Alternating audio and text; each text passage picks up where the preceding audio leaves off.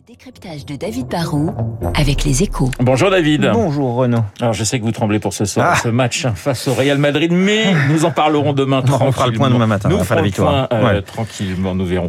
Les dockers français, David, sont souvent critiqués, mais visiblement ça va de mieux en mieux dans les ports français, et en particulier pour ceux qui donnent sur la Manche et sur la mer du Nord. Bah, c'est vrai que quand on parlait des ports français pendant longtemps, on parlait surtout des, des grévistes de la CGT ou de la faible productivité du Havre ou de Marseille. Et je dis pas ça pour dire du mal de l'OM, hein, mais l'image commence à être un peu fausse et datée car les performances sont en fait assez bonnes. hein. Bien sûr, on a accumulé tellement de retard par rapport à Rotterdam, Anvers, Hambourg, même Valence, hein, qu'on va pas redevenir les, champions du trafic de conteneurs du jour au lendemain. Mais il s'est quand même passé quelque chose l'an dernier. L'activité est repartie très nettement puisqu'au Havre, par exemple, on affiche un plus 28% en 2021 avec un peu plus de, de 3 millions de conteneurs.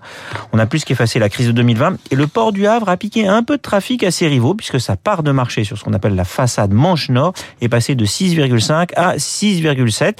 Vous me direz que c'est modeste et le Havre reste, c'est vrai, 5 fois plus petit que Rotterdam et 4 fois plus petit qu'Anvers, mais on progresse. Hein. Dunkerque, lui aussi, par exemple, reste petit, mais le trafic a triplé dans ce port depuis 2010. Alors David, comment s'explique cette euh, progression? Il faut être honnête, hein, il y a une part de ce qu'on pourrait appeler le hasard conjoncturel. hein. Vous savez que c'est le grand bazar dans la logistique mondiale. On manque de conteneurs et dans pas mal de ports, il y a eu des, des goulots d'étranglement, un manque de personnel.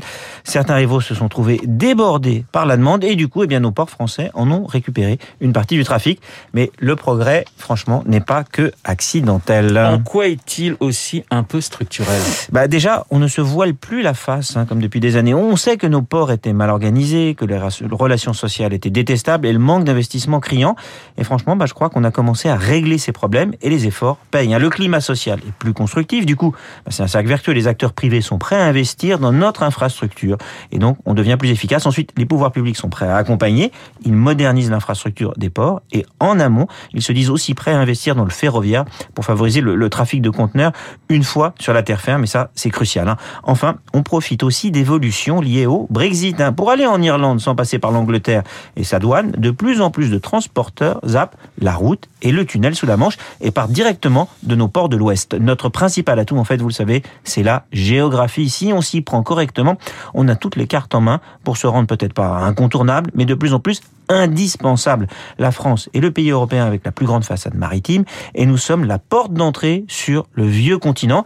Il faut juste qu'on devienne aussi bon que nos concurrents qui, eux aussi, il faut être clair, ont bien l'intention de progresser. Le décryptage de David Barou. Je vous rappelle mon invité juste après le journal de 8h. Il s'agira du commissaire de police David Lebars. Et dans Esprit Libre, vous retrouverez Eugénie Bastier comme tous les mardis.